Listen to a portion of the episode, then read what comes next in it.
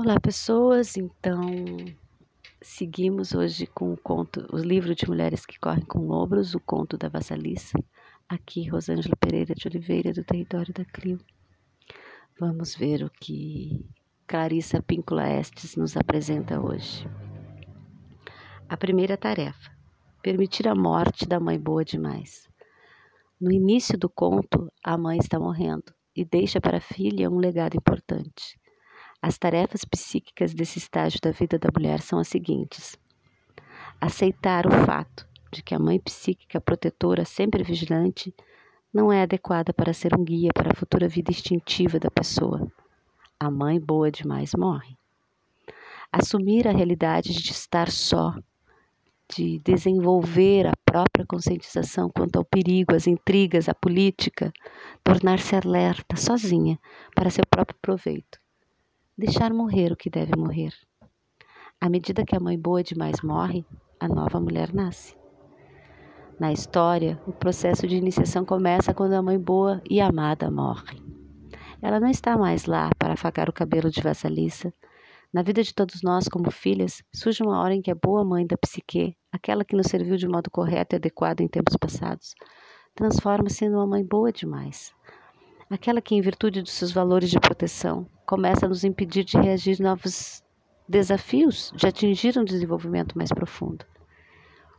No processo natural do amadurecimento, a boa mãe, a mãe boa demais, deve se tornar cada vez mais rarefeita, deve definhar até que nos descobramos sós para cuidar de nós mesmas, de um novo modo. E embora sempre mantenhamos uma essência do seu carinho, essa transição psíquica natural nos deixa sós no mundo que não é maternal.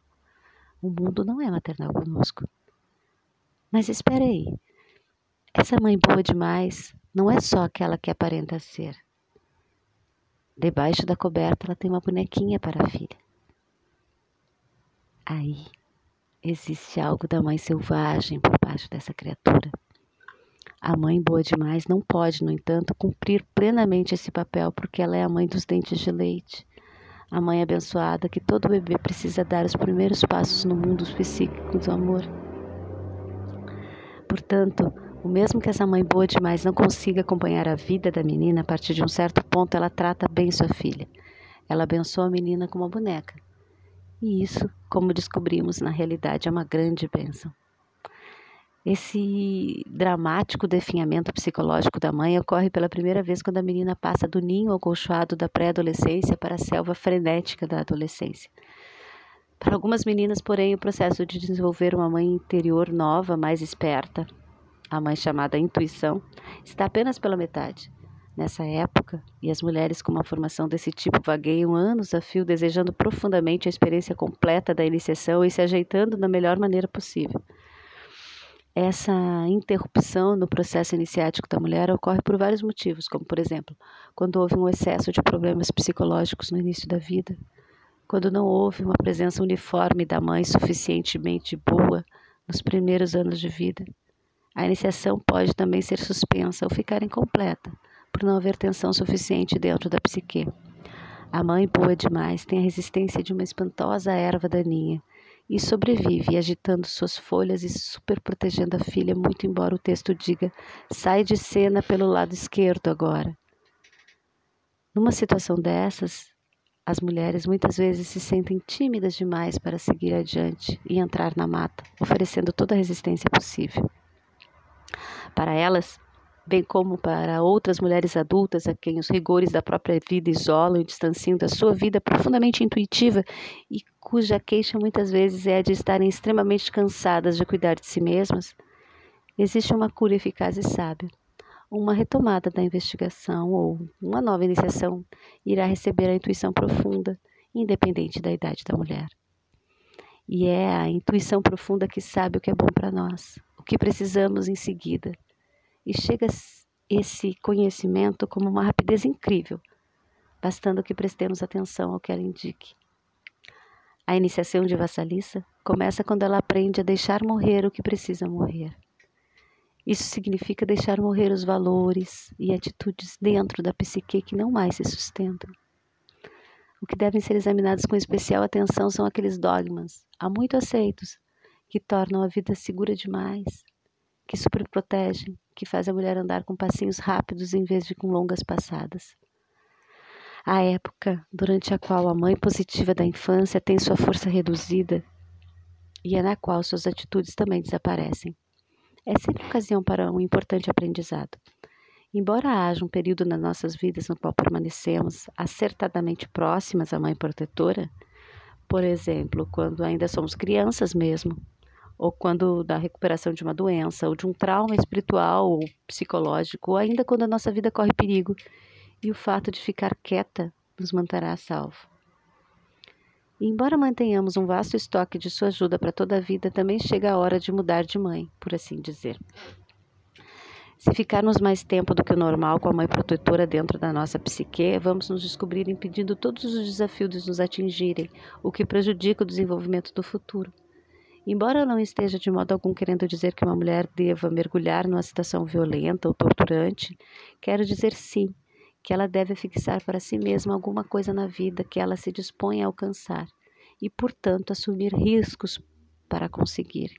E através desse processo que ela aguça os seus, os seus poderes intuitivos. Entre os lobos, quando a mãe loba amamenta a sua ninhada, ela e eles passam muito tempo na ociosidade, Todos ficam jogados uns sobre os outros, uma grande pilha de filhotes. O mundo exterior e o mundo dos desafios estão muito distantes. No entanto, quando a mãe loba afinal ensina os filhotes a caçar e a procurar alimento, ela lhes mostra os dentes a maior parte do tempo. Ela os morde, exigindo que eles não desistam. Ela os empurra se eles não se dispõem a fazer o que ela quer. E assim, é com o objetivo de atingir um desenvolvimento maior que trocamos a protetora mãe interior, que era tão adequada a nós quando éramos menores, por um outro tipo de mãe, a que vive ainda mais embrenhada nos ermos psíquicos, a que é tanto acompanhante quanto mestra. Ela é uma mãe amorosa, porém enérgica e exigente. A maioria de nós não quer deixar que a mãe boa demais morra só porque chegou a hora. Embora essa mãe boa demais possa não permitir que nossas energias mais intensas venham à tona, é tão bom ficar com ela, tão gostoso. Para que ir embora? Com frequência ouvimos vozes interiores que nos estimulam a recuar e a permanecer na segurança. Essas vozes dizem frases como as que seguem: Ora, não diga isso. Você não pode fazer isso. É, você sem dúvida não é filha, amiga, colega minha se age assim. Ai, tudo é tão perigoso lá fora. Quem sabe o que será de você se insistir em sair do ninho quentinho? Ou você só vai se humilhar, sabia? Ou ainda sugestão mais insidiosa: finja que está se arriscando, mas em segredo, continue aqui comigo. Todas essas vozes são da mãe boa demais, assustada e bastante desesperada dentro da psique. Ela não tem como agir de outro modo, ela é o que é. No entanto, se nos fundirmos com a mãe boa demais por muito tempo, nossa vida e nossos talentos expressivos recuam para a sombra e nós definhamos em vez de nos fortalecermos. E o que é pior, o que ocorre quando se reprime uma energia intensa sem permitir que ela tenha nenhuma vida? Como a panela de mingau mágico das mãos erradas, ela cresce, cresce, cresce, cresce até explodir, derramando tudo o que tinha de bom no chão. Devemos, portanto, ser capazes de ver que, para que a psique intuitiva se fortaleça, a doce protetora precisa ceder seu lugar. Ou talvez, com maior fidelidade à realidade, nós acabemos nos descobrirmos expulsas daquele colóquio agradável e aconchegante. Não porque temos planejado que isso acontecesse, nem por estarmos inteiramente prontas. Ninguém jamais está inteiramente pronto. Mas porque há algo à nossa espera no início do bosque, o nosso destino é ir a seu encontro.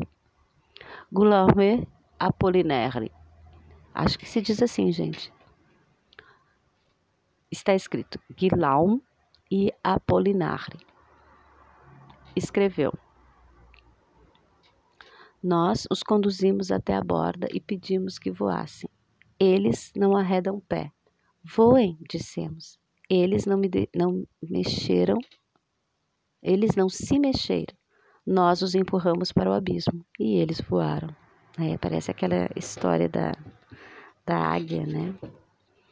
A águia que pensava que era galinha, teve que ser empurrada do, do precipício para saber que lá dentro ela sabia voar. Vou repetir o que, o, o que eles escreveram, tá?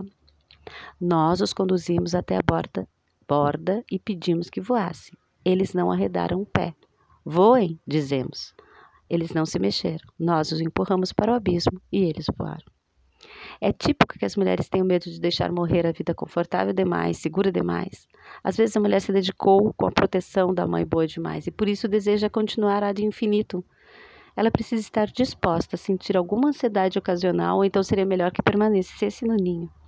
Pode ocorrer que uma mulher tenha medo de não ter segurança ou certeza, mesmo por um curto período de tempo. Ela apresenta desculpas em quantidades maior do que os pelos de um cachorro. Ela só precisa mergulhar e ficar sem saber o que vem depois. É a única atitude que irá recuperar sua natureza intuitiva. Às vezes a mulher está tão enredada sendo a mãe boa demais de outros adultos que eles se grudam às suas tetas e não pretendem deixar que ela os abandone. Neste caso, a mulher tende a afastá-los, a coices, e continuar mesmo assim. Como a psique sonhadora procura compensar aquilo que o ego não quer ou não pode reconhecer, entre outras coisas, o sonho da mulher durante uma luta dessas é compensatoriamente cheio de perseguições, de becos sem saídas, automóveis que não pegam, gravidezes interrompidas e outros símbolos de que a vida, de que a vida não prossegue. Nas suas entranhas, a mulher sabe que existe um toque de morte ao insistir em ser aquela pessoa boa demais por muito tempo. Portanto, o primeiro passo consiste em afrouxar nossa dependência do refulgente arquétipo da mãe boa demais e sempre gentil na nossa psique.